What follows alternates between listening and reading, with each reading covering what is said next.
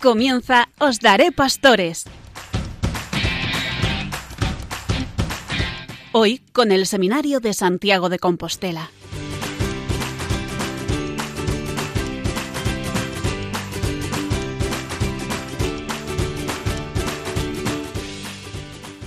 Buenas noches y bienvenidos una vez más a nuestro programa Os Daré Pastores desde el Seminario Mayor de Santiago de Compostela.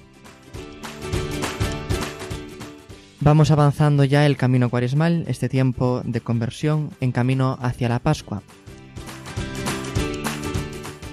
Y estamos también en las vísperas de la solemnidad de San José, en este año especialmente dedicado al nuestro glorioso patriarca.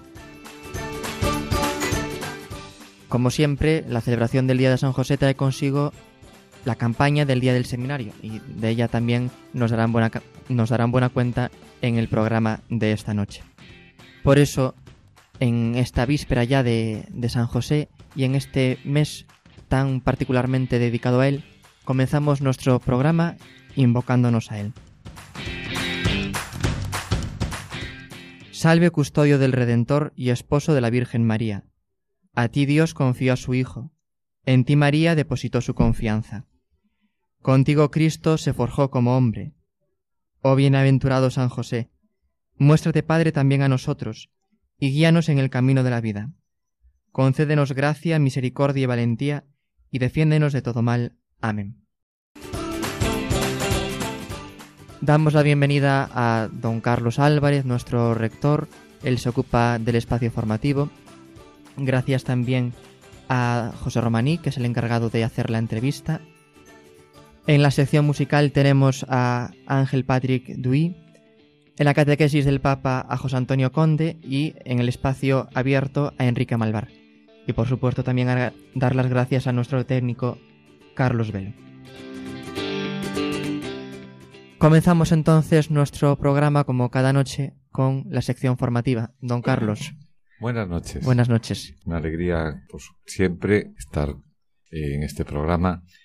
Y continuando eh, con lo que estamos eh, viendo del plan de formación de la RASIO, eh, encajando esta parte de hoy ¿no? en lo que se refiere a los agentes de la formación tan importantes ¿no? para un futuro sacerdote. la ratio, concretamente hablando de los profesores, dice que bueno, los docentes y también, por supuesto, los, seminaristas, ¿no? Que deben adherirse, dice, con plena fidelidad a la palabra de Dios.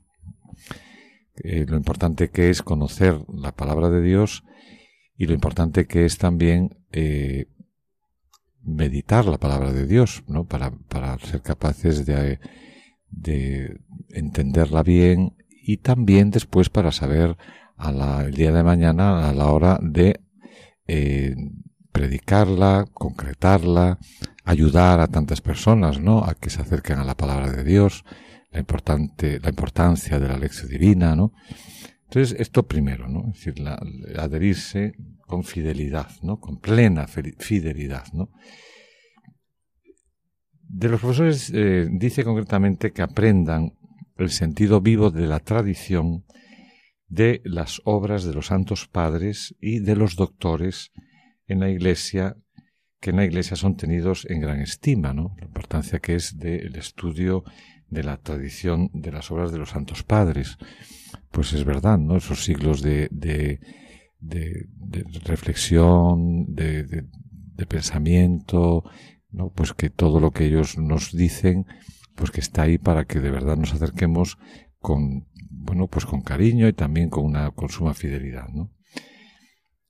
Y por eso, mm, concretamente, dice eh, en este número 140, ¿no? De, los agentes de formación, dice expresamente eh, aquí en este número 140, la dedicación de los seminaristas al estudio, dice que debe ser considerado un criterio de discernimiento vocacional es muy importante eh, dentro de las dimensiones que, se trabajan en la, formación y en la vida realmente de, cualquier sacerdote, ¿no? Pero en estos años de formación muy importante que esta dimensión, la dimensión intelectual, bueno, pues es, es, fundamental, ¿no? A la hora de un discernimiento vocacional. Eh, ¿Por qué? Bueno, pues porque la laboriosidad es algo que debe marcar la vida de una persona. Y de alguien que está decidido a seguir a Cristo, bueno, pues es muy importante. Hoy lo que nos pide la Iglesia es la laboriosidad en concreto, que es el, en concreto es el estudio, ¿no? Es la buena formación. Porque nosotros tenemos que primero, bueno, pues estudiarlo, reflexionarlo, trabajarlo y bueno, el, estudio es una manera también de orar, de oración, ¿no? Una hora de estudio es una hora de oración. Eh, decía un santo, ¿no? Entonces, bueno, el, el, vivir esta dimensión intelectual, el dedicarle tiempo, pues es muy necesario no solo en estos años de formación, pero sí porque estamos hablando de ella, ¿no? En este momento, sino en la vida siempre y en el futuro de la vida del sacerdote, ¿no? Es una constante formación, constante como pasa en tantas otras personas que por su trabajo, ¿no? Pues tienen que estar constantemente actualizándose, leyendo, formándose, porque es fundamental a la hora de transmitir el mensaje, que es el mensaje que nosotros hemos recibido, que es el mensaje de Jesucristo, ¿no? Con fidelidad.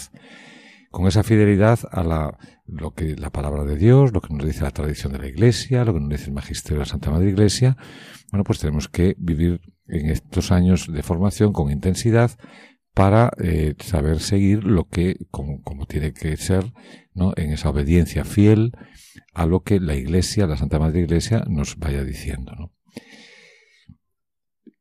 Indica también en este, en este número, se nos indica que los profesores no solo transmiten nociones, sino que contribuyen, dice, a engendrar y formar nuevos sacerdotes. Qué importante es que los profesores, bueno, pues a la hora de su, sus clases, ¿no? Pues no solo mm, se transmiten unas nociones, sino que esas nociones que, por supuesto, hay que transmitir, que bueno, pues con una especificidad mayor, porque, bueno, pues estos eh, estudiantes que están eh, preparándose en la teología, en la filosofía, en la teología, pues van a ser sacerdotes, ¿no? Entonces, bueno, que se, que se especifique un poco más, ¿no? A la hora de la formación de los nuevos sacerdotes. También les dice el plan de formación lo importante que son los especialistas, ¿no? Y nos dice que sean invitados a ofrecer su contribución, por ejemplo, en el ámbito médico, eh, también ¿no? en, eh, pedagógico, en el tema administrativo, en el uso de los medios de comunicación, bueno, pues todo aquello que puede ir conformando y ayudando a la formación a, a ese nivel, ¿no? Pues también es muy importante. La aportación también tan, tan buena, ¿no? De los psicólogos es muy valiosa de manera especial, en, dice concretamente en dos momentos. Primero, en la valoración de su personalidad, expresando una opinión sobre el estado de su salud psíquica, ¿eh? a la hora de, se refiere a la hora del candidato, para que sea, bueno, pues una, eh, un trabajo de ayuda, de apoyo, de escucha, de orientación, que es muy necesario, ¿no? Bueno, pues pues es así, es, fundamental, ¿no? Para que sean personas, pues, con equilibrio y a la hora de saber las situaciones, de ser responsables, laboriosos, de ser decididos, eh, bueno, pues saber no, no, ver cómo podemos en tantos momentos reconsiderar y pensar las situaciones que nos van presentando la vida, ¿no? Ante las dificultades personales o las de los demás, etcétera, ¿no? Situaciones múltiples que se van presentando en la vida de las personas y en las, personal y en las de los demás, al que tenemos que dar una respuesta pues lo más equilibrada, lo más sensata y para eso, bueno, pues es necesario formarse también. Y segundo, hablando de, la aportación de la psicología, nos dice que eh, es importante la, la colaboración, la ayuda del psicólogo para iluminar eventuales problemáticas y ayudarles en el desarrollo de la madurez humana. Lo importante que es en las personas, en cualquiera, ¿no? Que tenemos que ir madurando, pero eh, para esto muchas veces, bueno, pues hace falta de la, de la ayuda, de la orientación, de una persona que sea especialista.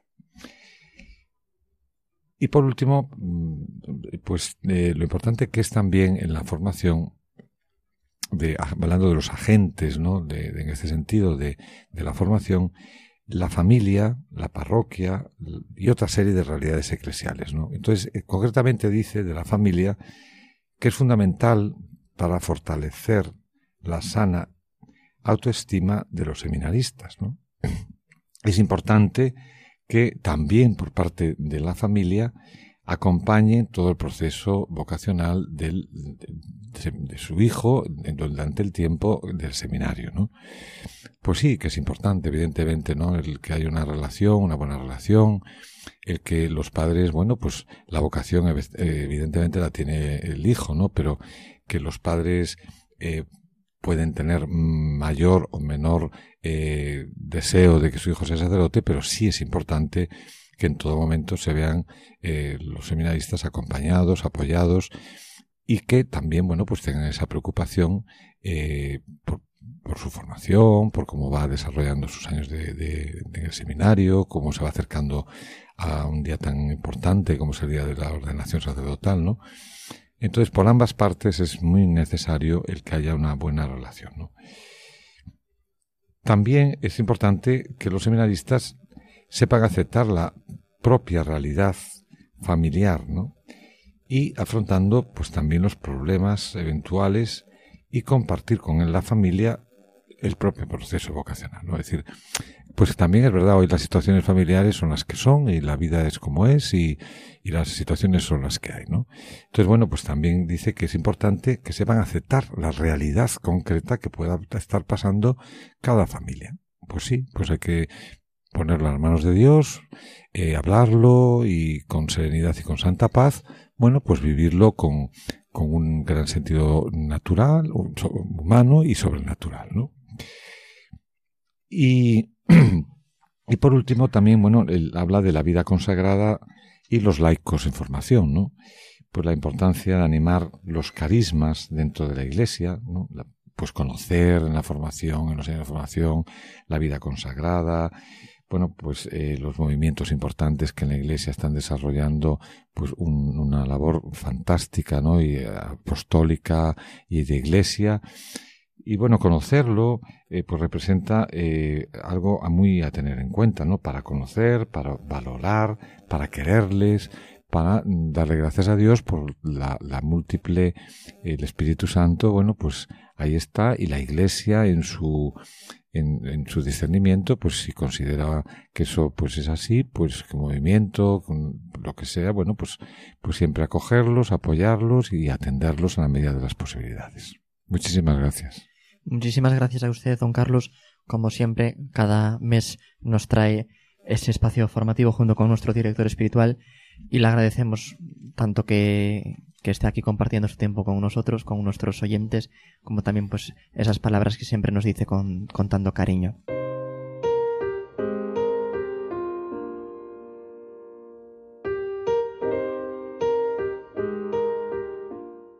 Tenemos en nuestro programa un invitado especial. El 28 de enero de este presente año 2021, el Santo Padre nombraba obispo auxiliar de nuestra archidiócesis a don Francisco José Prieto Fernández. Ha querido estar con nosotros en, en este programa del mes de marzo y le agradecemos pues que haya accedido a concedernos esa entrevista y que pues dedique entre sus muchas ocupaciones ahora en estos días previos a, su ordenación episcopal pues que nos dedique un, tiempo para nosotros.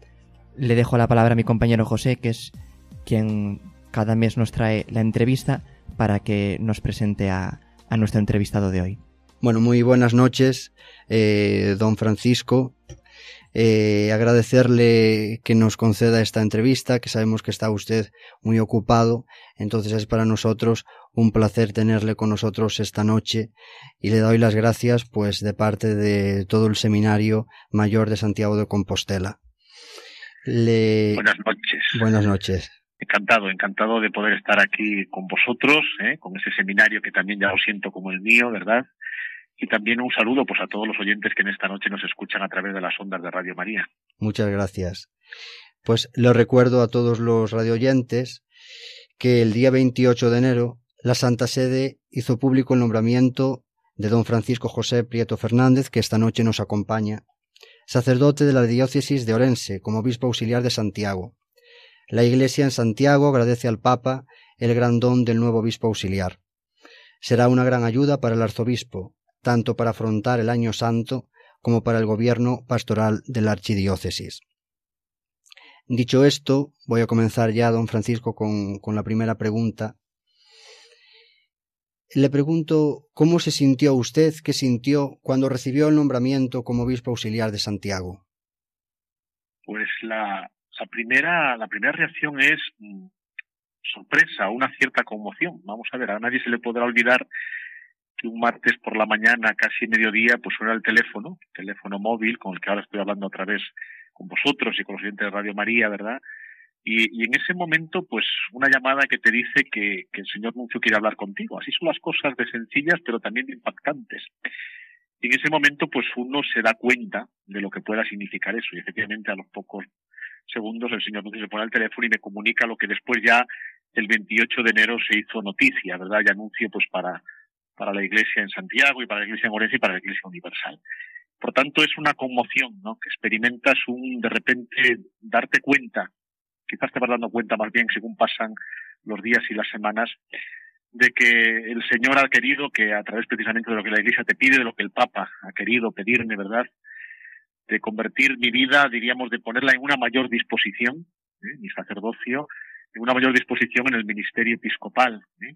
De alguna forma es como una llamada a profundizar en el seguimiento y en el discipulado y de una manera muy concreta, ¿no? Porque es una llamada que te sitúa en una iglesia cercana, vecina aquí para nosotros en la, en diócesis de Ourense, que va a ser desde ahora ya, ya lo es, parte de mi vida y que es la iglesia que, que el Señor me ha encomendado precisamente, como hacías la pregunta, ¿verdad? Pues en esa tarea de obispo auxiliar que acompañará, ¿verdad? a quien hoy es el arzobispo, don Julián Barrio, y a esa iglesia con toda la riqueza y lo extraordinario que supone para mí pues irla descubriendo durante estas semanas previas y lo que vendrá. Pero los sentimientos son encontrados, te supera, confías en el Señor, que es muy importante, y quizás te preguntas por qué, y Él va dando la respuesta diaria. Muy bien. Pues eh, la segunda pregunta sería, bueno, ya todos sabemos que estamos en el mes de marzo. El mes de marzo es el, el mes dedicado al seminario, coincidiendo con, con, la celebración de San José. Teniendo esto en cuenta, eh, ¿qué aspectos de la formación cree usted que se deben cuidar más en estos tiempos que estamos viviendo, en los tiempos actuales? Bueno, resaltar un solo aspecto sería o resultaría siempre parcial, ¿no? En las recientes indicaciones tanto de la Santa Sede como del plan de formación recientemente aprobado no por la Conferencia Episcopal Española para los seminarios concibe la formación de una manera integral. Y es así como tenemos que descubrirnos ¿eh? en nuestra vida y en la vida de quienes está siendo llamado verdad al ministerio sacerdotal y de quienes vivimos ese ministerio lo vamos a vivir de una manera más profunda verdad es esa formación que tiene que tener en cuenta lo humano lo espiritual lo académico lo pastoral decía, es una integración en torno a lo que es la persona en sí misma. Esa persona que el Señor llama desde su historia concreta, desde su realidad, lo llama un seguimiento, un desprendimiento, una renuncia que hay que ir educando y formando. Porque cuando hablamos de formación no pensemos únicamente, ¿verdad?, en los años de seminario, que son muy importantes, ¿eh? porque sienta las bases, el cimiento. Pensemos que esa formación tiene un apelativo que ya San Juan Pablo II le puso en Pastores de Abobobis, permanente, continua y un formarse que, como sabemos, y esto es muy importante tenerlo en cuenta, ¿eh? no solamente consiste en la adquisición de conocimientos, importante, el aprendizaje de valores humanos, fundamental, profundizar en la vida de oración, que voy a decir de ello, formarse en clave pastoral, somos pastores, ¿verdad? Pero hay una formación previa y fundamental, siempre permanente, y es que tenemos que formar y configurar nuestra vida según el corazón de Cristo Pastor. Esa es la clave. La formación fundamental es ir formándonos ¿eh? Según el corazón de aquel que nos ha llamado y nos ha pedido, que quiera seguirme, que renuncie a sí mismo, que tome su cruz, que me siga. Esa es la clave. Formarnos siempre según el corazón de Cristo. Y eso es un día a día, ¿eh? Vivido no de manera ajena a lo que somos y en donde estamos, pero un día a día, ¿verdad? Entre la gente, con el pueblo de Dios que se nos confía, con los compañeros en el seminario, los compañeros en el sacerdocio, en la relación de vida de comunión que tiene que caracterizar la iglesia diocesana, con el obispo, con los laicos, con la vida religiosa.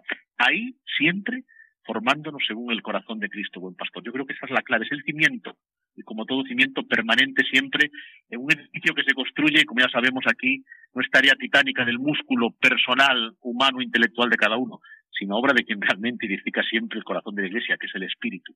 Así que dejémonos en una imagen que a mí me encanta y es bella, tomada de la Escritura, pensemos en Isaías, somos barro, pensemos después en San Pablo, tesoro en vasijas de barro, pero en manos del alfarero. Dejémonos moldear, ¿verdad?, según el corazón del Señor. Muy bien.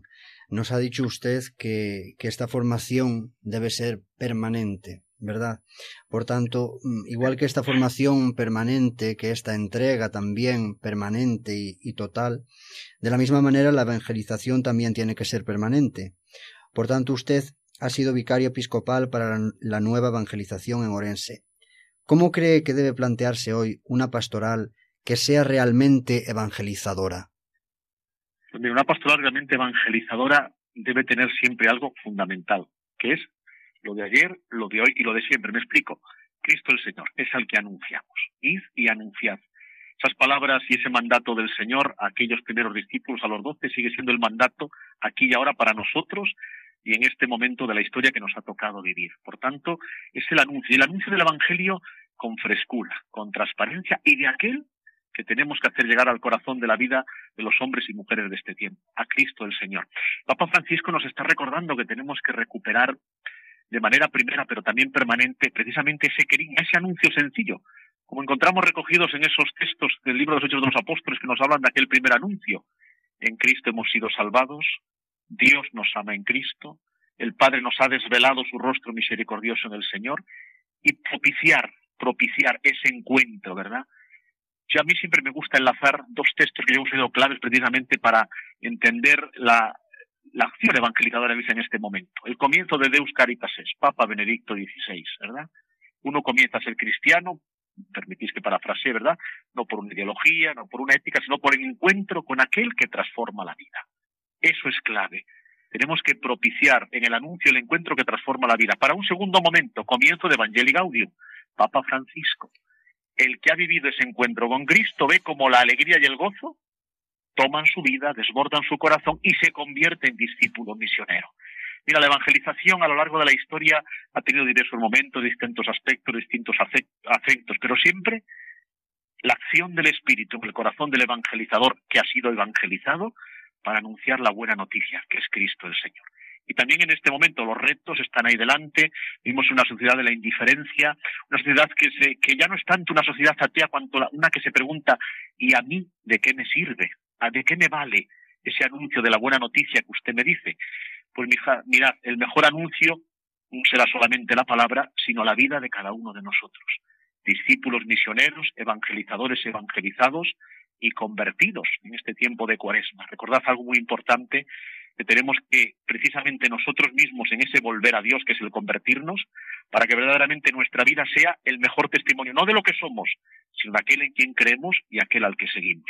Pienso que esas son las claves. A partir de ahí, proyectemos, programemos, concibamos una serie de proyectos y programas, pero si le falta esta savia, si le falta este impulso inicial y permanente del querigma de que en Cristo el Padre nos ha amado de una manera infinita, de poco nos va a servir. Muy bien, volviendo eh, de nuevo a, esa formación que usted decía permanente, eh, bueno, una formación en, en, varias dimensiones, ¿no? Pero vamos a volver a la dimensión intelectual, porque usted ha dado clases en el Instituto Teológico de Orense, también ha sido profesor invitado en nuestro Instituto Teológico Compostelano. ¿Qué papel cree usted, don Francisco, que debe tener un centro de estudios teológicos en la vida de una diócesis? Pues mira, tiene un papel fundamental y primero, ¿eh? tanto en Ourense como en la realidad pues que, he conocido también entre vosotros en Santiago estos años. En primer lugar, eh, es un centro, deben ser centros claves precisamente para la formación de aquellos que están llamados precisamente y han sido llamados a una vida ministerial, sacerdotal, etcétera. Es fundamental, ¿no? Tiene que ser también después irradiar esa misma formación a través del claustro de profesores en una formación permanente de los sacerdotes, en una divulgación del pensamiento teológico, de tal manera que sea un espacio que suscite realmente ese encuentro ¿eh? fecundo que ha de serlo entre fe y cultura, ¿no? Que esa fecundidad pues quizás en estos años ha ido perdiendo cierta fuerza o cierto impulso, pero tenemos que recuperar, ¿verdad? Tenemos que recuperar que nuestros centros teológicos, eh, con sus profesores, con sus alumnos, sean espacios donde la fe se reflexione, se piense, qué importante, ¿verdad? Porque efectivamente la fe necesita de una razón desde la que la asume, la acoge, porque la fe no es un absurdo, pero al mismo tiempo la razón precisa del horizonte de la fe que le lleva más, más allá de un misterio que le sobrepasa. Y por tanto, en el día a día, en el esfuerzo cotidiano, en las clases que, bueno, que cada mañana se desarrollan en nuestros centros teológicos, con la presencia de alumnos de diversa índole, que a fin de cuentas expresión, ¿verdad?, de la riqueza de ministerios y carismas en la vida de la Iglesia, tiene que ser un lugar de fecundidad precisamente donde la fe se piensa no para que nos quede encerrada en la mente o los conocimientos, porque el cristiano no es una enciclopedia de teología, sino precisamente para ahondar y profundizar en lo que somos, ¿eh? de ser llamados a vivir como discípulos misioneros. Y tenemos que hacerlos con preparación. Vivimos en tiempos de exigencia. ¿eh? Tenía yo un profesor, me permití la anécdota, de hace años en el seminario, cuando uno era seminarista, ¿verdad? Y nos decía aquello, que como nosotros nos, como nos dediquéis a profundizar, que vais a enseñar los dientes, decía con cierta gracia. Y es verdad, no basta simplemente con demostrar una sonrisa, que es importante, sino que también vean que hemos hecho vida hemos aprendido estudio de formación de manera muy intensa los años de seminario, pero después también de manera continua. Y ahí los centros teológicos, tanto en la preparación en esos años ¿eh? de seminario, ¿eh? como también después facilitando eh, cursos de formación permanente, pues constituyen, yo creo que un elemento importante y significativo que enriquece, enriquece la vida de la iglesia, de cada iglesia diocesana. Muchas gracias, don Francisco. Me dicen que tenemos aún tiempo, entonces voy a aprovechar y me va a permitir que le haga algunas preguntas más, así un poco más prácticas, ¿no? Que nos van a servir a todos. Decíamos al principio en la presentación que estamos, pues, eh, en el año santo. Además, este año, debido a las circunstancias que nos rodean, eh, serán dos años. ¿Qué retos le supone a usted y a nuestra diócesis? Pues mira, el primer reto para mí es personal, personal, porque yo estos días a alguien que me lo preguntaba, y por mí, lo primero me descubro como un peregrino, un sacerdote de Urense que se pone en camino, literalmente hablando, hacia Santiago de Compostela. Por lo tanto, para mí el primer descubrimiento es, como orensano, que por la proximidad a Santiago, pues uno conoce y la Vía de la Plata cruza nuestra diócesis, sabemos lo que significa el Año Santo, esa puerta santa que nos lleva hasta la tumba apostólica, pero para mí va a ser un descubrimiento, indudablemente, y además intenso, porque no cabe duda que como obispo auxiliar, eh, pues ahí estaré presente, acompañando, acogiendo también al peregrino que llega, ¿no? Ojalá, y aquí lo deseamos todos, que poco a poco también se vaya normalizando la situación que vivimos a consecuencia de la pandemia y los caminos que llevan a Santiago comiencen poco a poco a recuperar el flujo de peregrinos. Pero repito, yo voy en esa actitud de conocer, porque es una realidad la que tendré que profundizar, asimilar, dejarme empapar por ella, por toda esa riqueza que supone de gracia, de vida, de crecimiento, de santidad, de experiencia personal cristiana. Y yo creo que tiene un abanico de, una, y tal cantidad de matices y riquezas que el primer recorrido es para mí descubrirlo. Y yo, pues bueno, pues indudablemente no cabe duda que después de que el Papa ha tenido a bien, pues considerando la situación que estamos viviendo, prolongar hasta finales del año 2022 el año santo tan esperado, ¿no? Después de tantos años este año santo, que sea una oportunidad, una oportunidad para que sea un tiempo verdaderamente de gracia, que haga que cada peregrino, según su corazón, a veces con impulsos tan distintos, pero yo creo que en el fondo de todos ellos está siempre Dios moviendo al peregrino día a día cuando camina, sobre todo en ese camino vital, pues que sea verdaderamente una oportunidad, como digo, de encuentro. Y ese encuentro entendido en el sentido humano, espiritual, de crecimiento, ¿no? Que el camino nos pueda servir a todos, los que vengan más de lejos, los que vengan más de cerca, los que los que estaré acogiendo y recibiendo, para que propiciemos un encuentro que nos humanice a todos mucho más en este tiempo que estamos viviendo, que nos descubra que todos los caminos, ¿verdad? Todos los caminos deben conducir precisamente a una humanidad reconciliada, permitir que que evoque aquí, a través de Radio María, precisamente los ecos que todos percibimos estos días atrás de la visita del Papa a Irak, ¿no? Cómo llega a una tierra desolada, asolada, donde el cristiano, por serlo, fue perseguido, pero donde precisamente alentó a construir caminos de reconciliación. En una situación extrema como la de Irak, yo creo que el camino tendría que ser una experiencia de encuentro, de reconciliación, en la que todos crezcamos, ¿verdad? Y también, por supuesto, porque es la iglesia que acoge, la iglesia en Santiago de Compostela crezca ya también precisamente con la riqueza que los que vienen de lejos dejan ahí depositada en oración, en agradecimiento y en presencia. pues como usted dice, que este año santo prolongado sea para nosotros pues un, un, tiempo de gracia, ¿no? Y hablando de la gracia, pues no podemos olvidarnos en ningún momento de la llena de gracia, de la Santísima Virgen María. ¿Qué lugar debe ocupar siempre la, la Santísima Virgen en la vida de todos y cada uno de nosotros? Pues mira, el lugar de María es el que ella misma nos va mostrando. María, tal como nos la recoge, ¿verdad? Nos la regala ¿eh? en los evangelios, a mí siempre me llama la atención ese silencio o esa palabra adecuada en la que María dice un hágase, en la que María dice hacer lo que los diga. María es presencia maternal, tierna, cercana, muchas veces presencia silenciosa y siempre acogedora.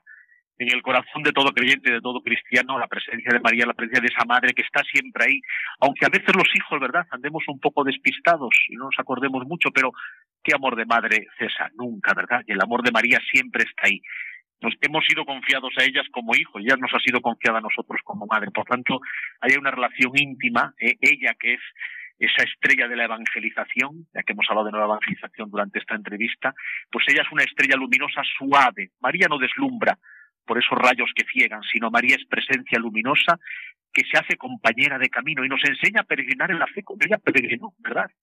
Desde el anuncio en Nazaret, desde el silencio en la noche de Belén, desde el desconcierto durante la vida pública de Jesús, desde el dolor a los pies de la cruz y desde la oración esperanzada con aquellos discípulos esperando y aguardando la venida del Espíritu. Pues ahí está María también, haciendo historia y vida con cada uno de nosotros, desde la acogida siempre de una madre que nos aguarda, que nos espera y que nos acompaña. Solo para hacer una cosa, porque María sabe que no le gusta ser protagonista, solo para darnos, mostrarnos y conducirnos a aquel que es el Hijo amado. Muy bien. Nos acaba de decir usted que la Virgen estuvo también en momentos de desconcierto. Estamos viviendo también un, tiempo de, de, desconcierto en muchos, muchos aspectos.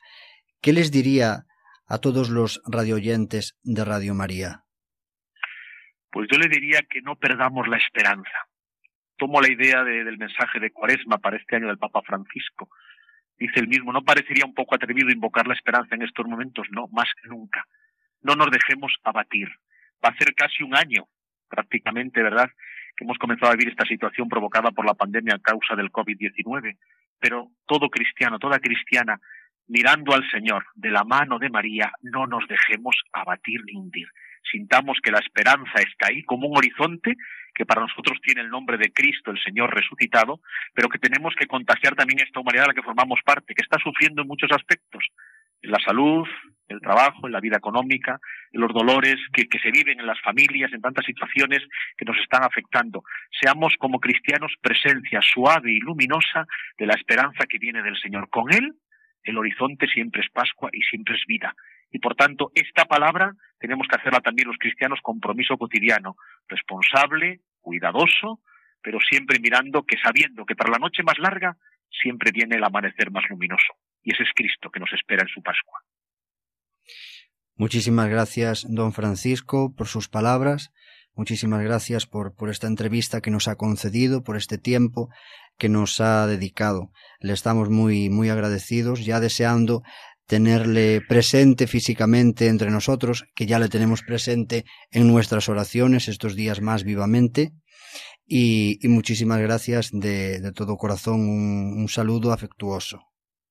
Pues muchísimas gracias a vosotros, ¿eh? al Seminario de Santiago, que será también pronto casa para mí, a todos los oyentes de Radio María en esta noche y siempre cercanos en la oración. ¿eh? La oración genera una comunión y un vínculo que no conoce de distancias. Muchísimas gracias, ha sido un verdadero placer compartir este momento con vosotros y con todos los oyentes. Muchas gracias, don Francisco. Buenas noches. Gracias. Buenas noches. Gracias, gracias. gracias. Adiós. Pues muchas gracias José por habernos traído esta entrevista y como decía antes también muchas gracias a don Francisco, nuestro nuevo obispo auxiliar, por habernos dedicado este espacio de su tiempo. Llegamos ahora en nuestro programa a la sección musical que esta noche viene de la mano de Ángel Patrick Duy. Buenas noches, ¿qué tal estás? Bien, gracias Ernesto, ¿y tú qué tal? Muy bien, ¿qué nos traes hoy? Pues esta noche elegí una canción muy bonita que a mí me ayuda mucho durante este tiempo de cuaresma. Me ayuda a meditar, a rezar.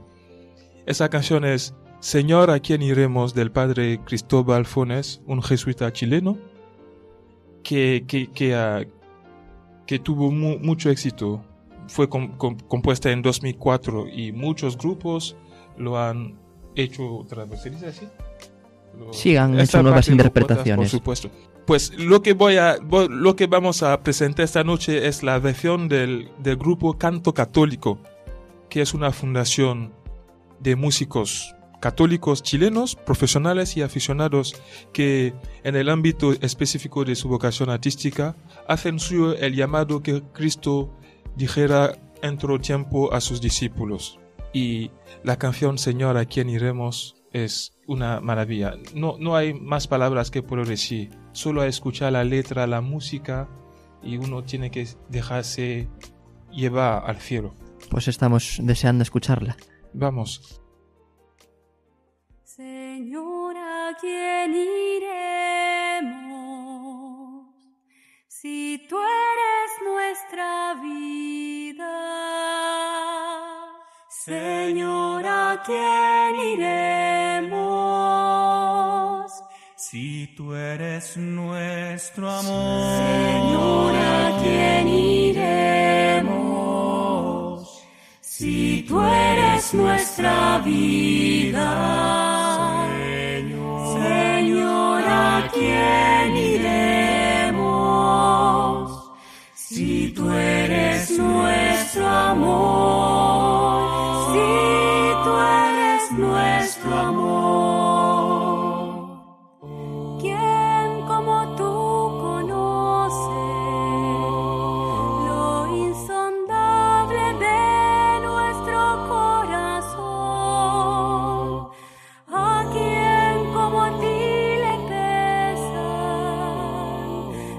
Nuestros dolores?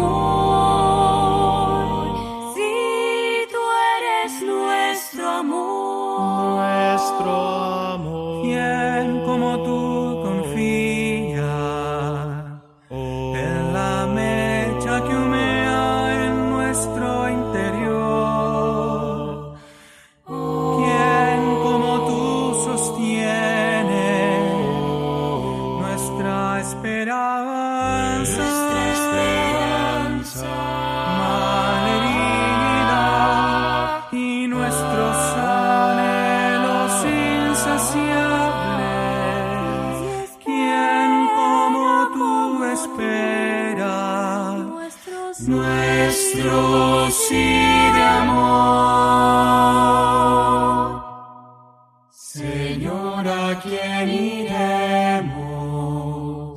Si tú eres nuestra vida, Señor, ¿a quién iremos? Si tú eres nuestro amor, si tú eres nuestro amor.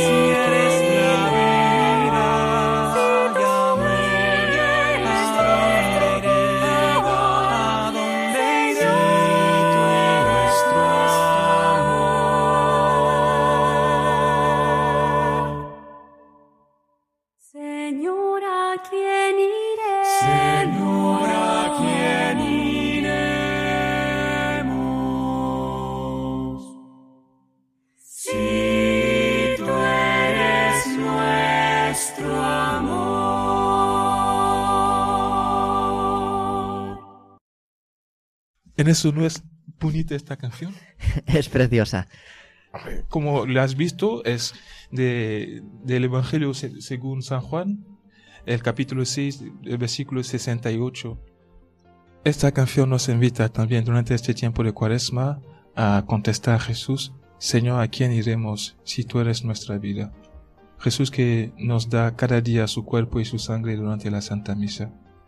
Es también una invitación a creer más en estos tiempos difíciles, creer más en, en- en- Dios, en Jesús, poner nuestra confianza total en Él y luego veremos sus, su gracia, su misericordia en nuestra vida. Pues muchas gracias por la canción y, y por tu reflexión. Y es verdad que, pues, como tú decías, podemos estar agobiados, cansados, tristes por tantas circunstancias de la vida. También nosotros en nuestro proceso vocacional, pues podemos experimentar luchas, ¿no? Pero precisamente eh, esa canción tan, tan bonita que nos has traído y esa respuesta de Pedro a las palabras de Jesús es porque Jesús le pregunta, ¿también vosotros queréis marcharos? Claro. Pues no, nosotros no nos damos por vencidos, sino que con, con esa canción tan bonita que tú nos has traído, Ángel, le queremos decir al Señor, ¿a quién vamos a acudir si solo tú tienes palabras de vida eterna? Exactamente. Muchas gracias. A ti. También quería decir que en la letra, en la canción, que es muy bonita, por cierto, y porque siempre que está tomada la letra de la palabra de Dios, pues siempre es una riqueza y siempre encima con la belleza del canto, de la voz, no es maravilloso. Pero dice también, entre otras cosas, ¿no? de lo que habéis aportado, dice que te pesan nuestros dolores y sostienes nuestra esperanza. Es bien bonito, ¿no? Para todos, cada día, porque, bueno, pues todos quien no tenemos dolores, pero a él le pesan nuestros dolores.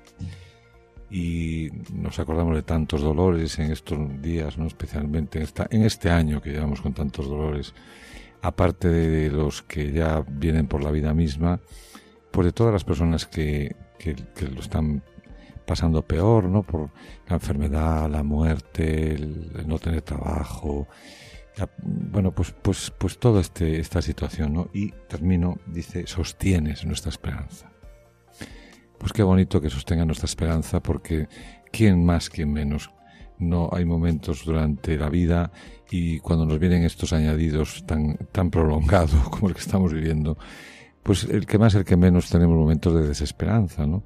Pues que gracias porque es una llamada primero haber conocido, yo no le conocía a este grupo, ¿no? Pues el, el grupo Canto Católico y, y que siempre es un, bueno, pues un oasis, ¿no? En, en, muchos momentos para poder ir ahí y también para ir a coger la palabra de Dios también, porque esto es escuchar la palabra de Dios, pues con el canto. Por eso que gracias. A usted. Bien, pues damos paso a José Antonio Conde, que nos trae, como cada mes, la catequesis del Papa. José Antonio, buenas noches. Buenas noches, Ernesto. Buenas noches, queridos radioyentes. Un mes más estoy con todos ustedes para explicarle las catequesis del Santo Padre Francisco. Lo hacemos hoy con la quinta de las bienaventuranzas. Bienaventurados los que tienen el corazón puro, porque ellos verán a Dios. De Mateo 5.8. ¿Qué quiere decir tener el corazón puro? Significa conservar en nuestro interior lo que es digno de una relación auténtica con el Señor y llevar una vida íntegra, lineal y sencilla en su presencia. Tener un corazón puro es un camino de purificación interior. Hay que reconocer que con frecuencia nuestro peor enemigo está escondido dentro de nosotros mismos y necesitamos convertirnos al Señor. Este proceso implica reconocer la influencia del mal que hay en nosotros y dejarse, de y dejarse conducir con docilidad por el Espíritu Santo. Es un camino de maduración que supone renuncia, sinceridad y valentía. Cuando descubrimos nuestra sed de bien y la misericordia de Dios que nos sostiene, comienza un camino de liberación que dura toda la vida y nos prepara para el encuentro definitivo con el Señor. Se trata de un trabajo serio y sobre todo de una obra que Dios hace en nosotros a través de las pruebas y de las purificaciones de la vida, y que nos lleva, si lo aceptamos, a experimentar una gran alegría y una paz profunda y verdadera. Termino rezando una oración, pidiéndole a Dios un corazón puro, que dice así Señor, tú que amas la inocencia y la devuelves a quien la ha perdido, atrae hacia ti nuestros corazones y abrázalos en el fuego de tu espíritu, para que permanezcamos firmes en la fe y eficaces en el bien obrar. Por Jesucristo nuestro Señor. Amén. Buenas noches y que Dios les bendiga. Pues muchas gracias José Antonio por tu reflexión sobre esa quinta bienaventuranza, dichosos los limpios de corazón, porque ellos verán a Dios. Pues que de verdad que esta cuaresma nos sirva para ir purificando ese corazón nuestro y, poder llegar a la Pascua verdaderamente renovados y purificados. Y con esto llegamos a la última de las secciones de nuestro programa, que es el espacio abierto. Enrique Malvar, buenas noches. Buenas noches, Ernesto. ¿Qué nos traes hoy? Hoy voy a hablar un poquito sobre el día del seminario y justo también el día de San José. Muy bien, pues todo tuyo. Muchas gracias.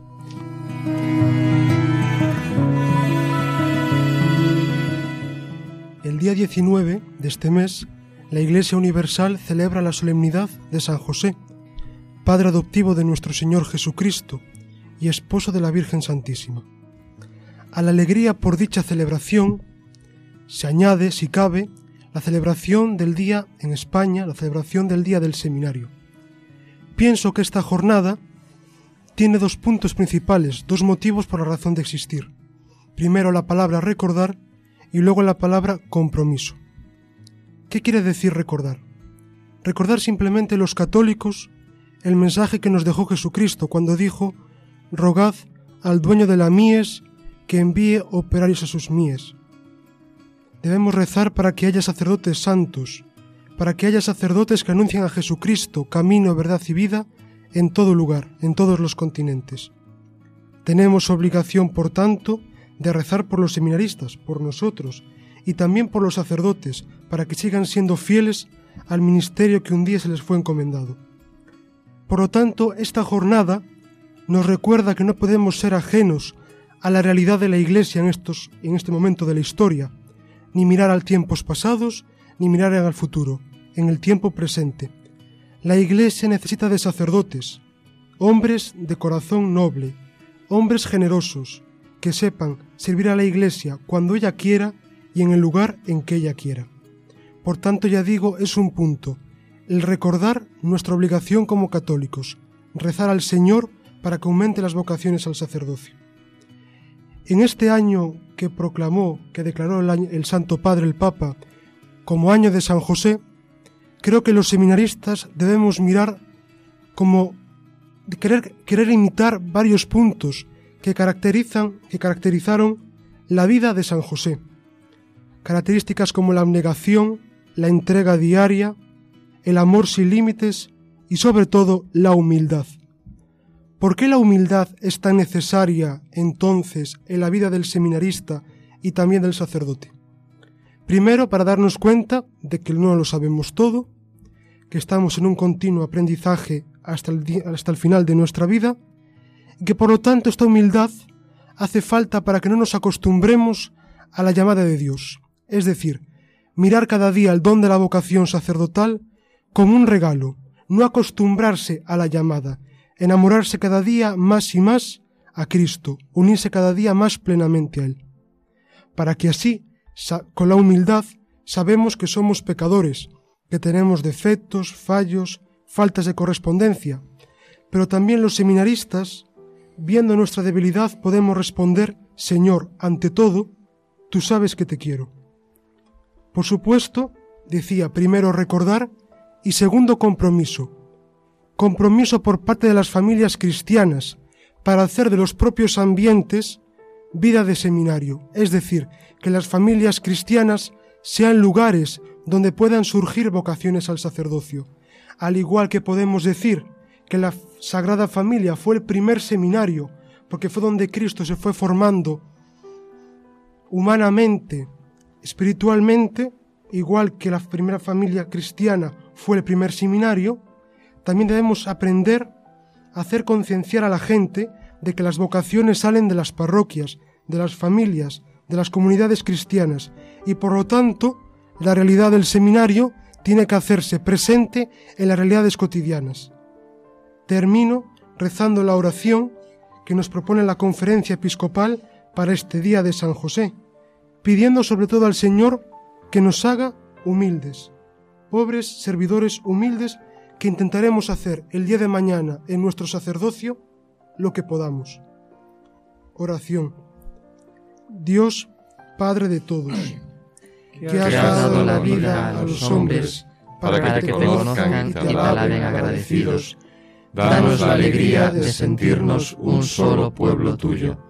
Señor Jesucristo, que te has bajado para ser nuestro hermano y caminas junto a nosotros. Enséñanos a no pasar de largo ante el dolor del hermano caído junto al camino.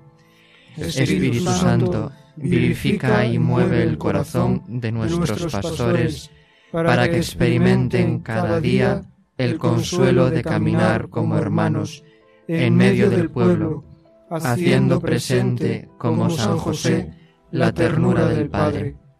Alienta en el corazón de muchos jóvenes la llamada al sacerdocio, para que hombres de comunión sirvan en la Iglesia y cooperen por el anuncio del Evangelio a alcanzar la fraternidad universal en ti. Amén. Pues muchas gracias, Enrique, por traernos esta reflexión sobre la solemnidad de San José y también sobre la campaña del Día del Seminario que cada año tiene lugar en esta fecha. Así, de esta manera, ponemos punto y final a nuestro programa de hoy y les emplazamos a que nos escuchen también el próximo mes, como siempre, cada tercer jueves. Despedimos el programa encomendándonos a la Santísima Virgen María, pidiéndole que interceda por el aumento y la perseverancia de las vocaciones. Virgen María, que respondiste con prontitud a la llamada del Padre diciendo, Aquí está la esclava del Señor. Intercede por nosotros para que no falten en el pueblo cristiano sacerdotes que en comunión con sus obispos anuncien fielmente el Evangelio, celebren los sacramentos, cuiden al pueblo de Dios y estén dispuestos a evangelizar a toda la humanidad. Amén.